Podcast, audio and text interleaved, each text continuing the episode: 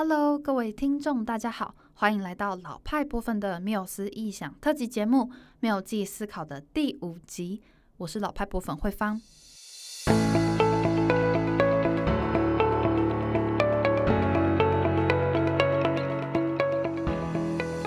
这个系列的特辑节目是由参与老派部分缪记思考高中生营队的学员所设计、写稿、制作、剪辑完成的 Podcast 节目。今年七月中，我们终于不用再因为疫情而延期，顺利举办完第二届的营队啦。那一开始呢，在和高中生学员互动的时候，会发现他们因为对博物馆参观啊，或者是对故宫有一点陌生，所以呢，还无法想象自己最后会说出怎么样的故宫故事。但是到了营队最后一天，就会发现每一组都对参观故宫时看到的文物。很有想法，也都将这些文物运用不同创意来介绍给大家。像是接下来你即将听到的第五集节目，就是我觉得非常有创意的一组。他们小组的名称也很有创意哦，叫做“放粮关东煮”。这个小组的三位组员玉婷、仲玉、燕婷，在发展同理心与定义问题的阶段，针对爸妈提出了很多有趣的观察。包括爸妈都很重视投资啊，希望退休后有机会创业啊，或是能帮小孩出头期款来买房子啊等等，所以呢，都很可能有房子装修的需求。另外呢，学员们也不断爆料自己的爸妈，其实对于宫廷野史等八卦故事很感兴趣，因此呢，三位学员最后决定整合这些观察。选择故宫里两件和装修家具有关的文物，并将这两件文物拟人化，用文物的口吻聊出清朝宫廷里的八卦故事，也让文物的主人，也就是两位清朝的皇族，透过自身的典藏品，跨越时空在故宫相遇哦。你看过《博物馆惊魂夜》这部由班史提勒主演的电影吗？还记得电影里的博物馆文物是如何在半夜时分活过来的吗？跟着玉婷、仲玉、燕婷这三位创意满满的高中生，走访闭馆后的深夜故宫，看看究竟是哪两个文物活了过来，并且展开充满文物秘辛、历史传说、后宫八卦的闲聊吧。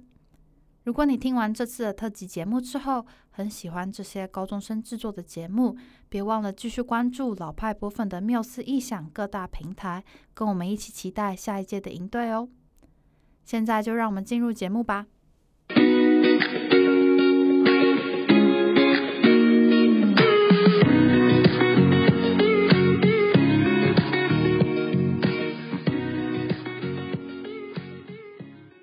好，我是放粮关东煮的月夜，我是郑玉，扮演的是恭亲王的紫檀云龙亮格柜。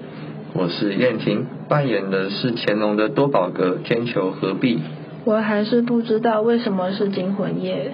这个词出自于一部电影，叫做《博物馆惊魂夜》，它是在说博物馆里面的文物在人类看不到的地方都会自己动起来。原来是这样啊！那就让我们进入这集的 Podcast 吧。多宝阁惊魂夜。嗯，最近看完《博物馆惊魂夜》，对于博物馆现在都会有一种恐惧感呢。会不会里面的人物也会在人类不在的时候动起来呢？今天闭馆时间是五点，请各位加紧脚步观赏。哎，闭馆时间到了，我也该走了。终于闭馆了。当外面的灯暗下，就是我的散步时间。通常只有我孤零零的站在恭亲王的书房，虽然隔壁就是我的双胞胎，但他似乎没有动过。要忍住都不去回应人类的话，真是太累了。不过白天那个人说的，不会是我吧？我会说话的事不会被发现了吧？不会吧？他感觉不是在说你。你是谁啊？我叫天球合璧，现在暂时住在故宫北院正馆的一零五陈列室。我有些年纪了，有些事也记不太清。自有印象开始，我就在紫禁城，只知道自己曾是乾隆帝的玩具，但实在不知道住了多久。有一天我就突然离开了我一直住的房间。后来我了解到，我是因为国共内战，所以才被搬移到许多地方。哎，你身上的花纹跟我不太一样哎，像我有像云的雕纹在边边，你肚子里装的是什么？我有三层抽屉，每层抽屉都有分出格子，甚至还有暗格抽屉，里面有碧玉花式小喜、铜板掐丝珐琅小盒等四十四件小文物。你要我拉出来给你看一看吗？呃，可以不要吗？你确定吗？我内部很精彩哦。呃，还是不要好了。说了这么多，你到底是谁啊？哦，正式跟你介绍一下，在现代我的名字是紫台云龙文亮格贵，我现在住在故宫北院的一零八陈列室，跟恭亲王的文物放在一起。偷偷跟你说，我其实是由吉福新将军与张正芳教授在来台时捐给故宫北院的。我常常在夜晚散步，今天是我第一次遇到像我一样有灵魂的古物。我虽然庞大，但我的做工也是很精细的。我的身上有精致的山水画。你猜猜画的是什么？诶，感觉是文人雅士在聚会，还有一个金光闪闪的屏风哎。不过你架子上的文物是什么？其实我现在身上摆的都不是当初恭亲王的藏品了，是之后故宫策展人放上去的。哦，原来如此。我可以插个题外话吗？请说。我觉得我跟你有点像，但又不太一样。你是个猴子，我却是个柜子。我们的共通点好像都是有系统的收纳和展示。对，在现代好像叫系统柜。我被带出宫时听过，我们是在清朝兴起的，明朝也有我们的伙伴，但当时好像是叫贝巨侠。我也听说过明朝的族群。但当时好像都是大小相同的格子，不像我们都是按照物品定制大小。对呀，听现在的人说，我们的存在打破了以前的柜子富有规律的风格。真的吗？那我们的存在很重要喽。可以这么说，我们与当时的扶手椅被公认是最具有清代风格的家具。我还记得别的前前辈也提到过。康熙时期其实就出现了我们的祖先，只是当时他们没有专属的名字。到了雍正时期，我们的父辈才开始被人称作百事件。哪个百？哪个事？一百两百的百，事情的事，案件的件。我也有听说过相似的事，是不是到了你那一辈才开始出现百事件这个名称？清朝时也有人叫我们宝贝阁，感觉比我们现在的名字还要笼统。对啊。我不是很喜欢以前的名字，还是多宝格比较符合我的内在和外观。我也同意。还有啊，对不起，打断你。我想我知道我们的渊源了，前辈。前辈不敢当，我其实也没大你几岁。哎呀，你就别谦虚了。说起来，自从到了一零八陈列室，我听到过很多很多关于恭亲王的故事哦。我有点好奇，分享一下吧。据说恭亲王都在展示，在我旁边的书桌办公。有一次，我偷听到策展人聊天，说恭亲王还当过钦差大臣。你可以再详细一点的跟我说吗？我听到他好像被派去和英国、法国、俄国谈判，好像还签了北极条约。真的假的？对啊，他其实在官场很有手段诶。虽然夺嫡没有成功，但他有一段跟慈禧、慈安太后关系都很好的时候。只不过随着引起慈禧猜忌，慈安去世，同时记恨于他，他在官场的气焰变弱了，最后甚至被革去所有官职。接下来我的记忆又一片空白了。说来奇怪，我的记忆总是很片段。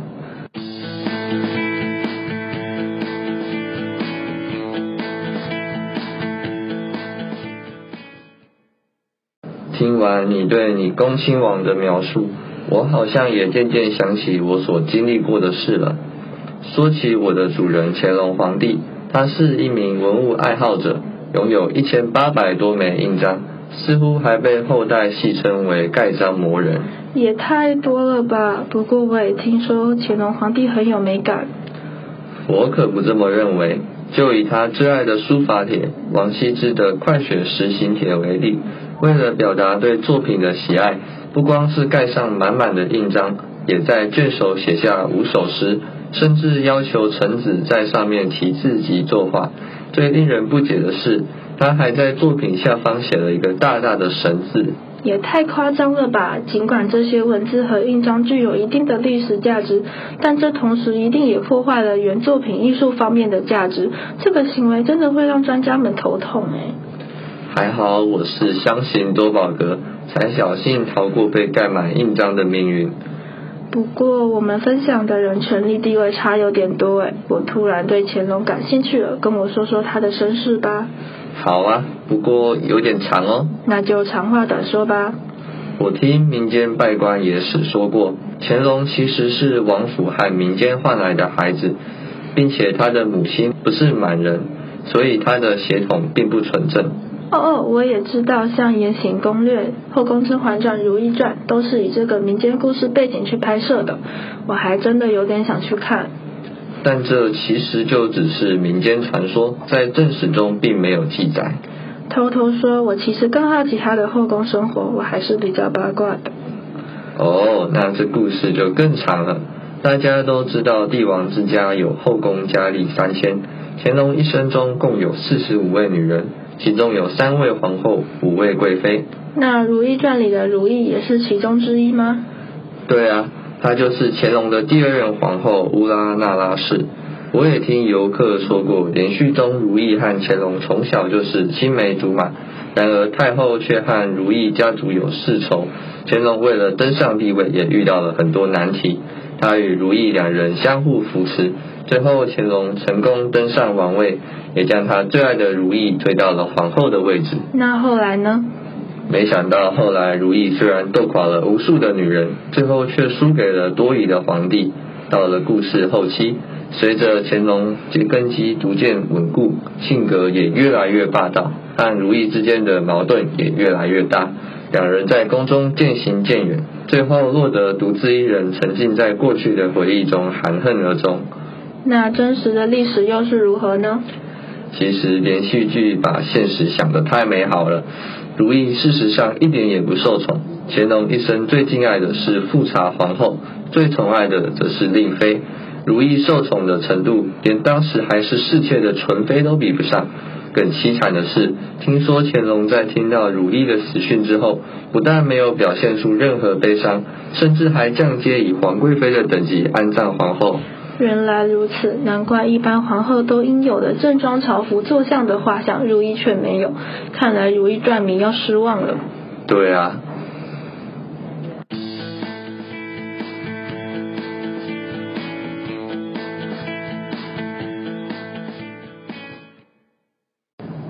不过前辈讲了那么多以前的事，你最近有没有遇到什么新奇的事呢？听你这么一说，我倒是想起来一个。我好像听说我们又有新的伙伴出生了。对啊，对啊，听游客说，现代简约风的建筑似乎也开始雇佣像我们一样拥有暗格的伙伴，感觉我们这个种族以后也能继续蓬勃发展下去呢。那你最近有遇到什么有趣的事吗？有趣倒是没有，我只是觉得有点可惜。最近的游客很多都只是走马看花班底看我们。一点也不知道我们这些文物有趣的地方。今晚和你彻夜长谈后，我也发现许多自己从未了解过的奇闻异事。如果他们能多听听看我们所说的话，或许他们能够从中发现许多乐趣。我也同意。哎，好像快到开馆时间了。对啊，遇到你真开心。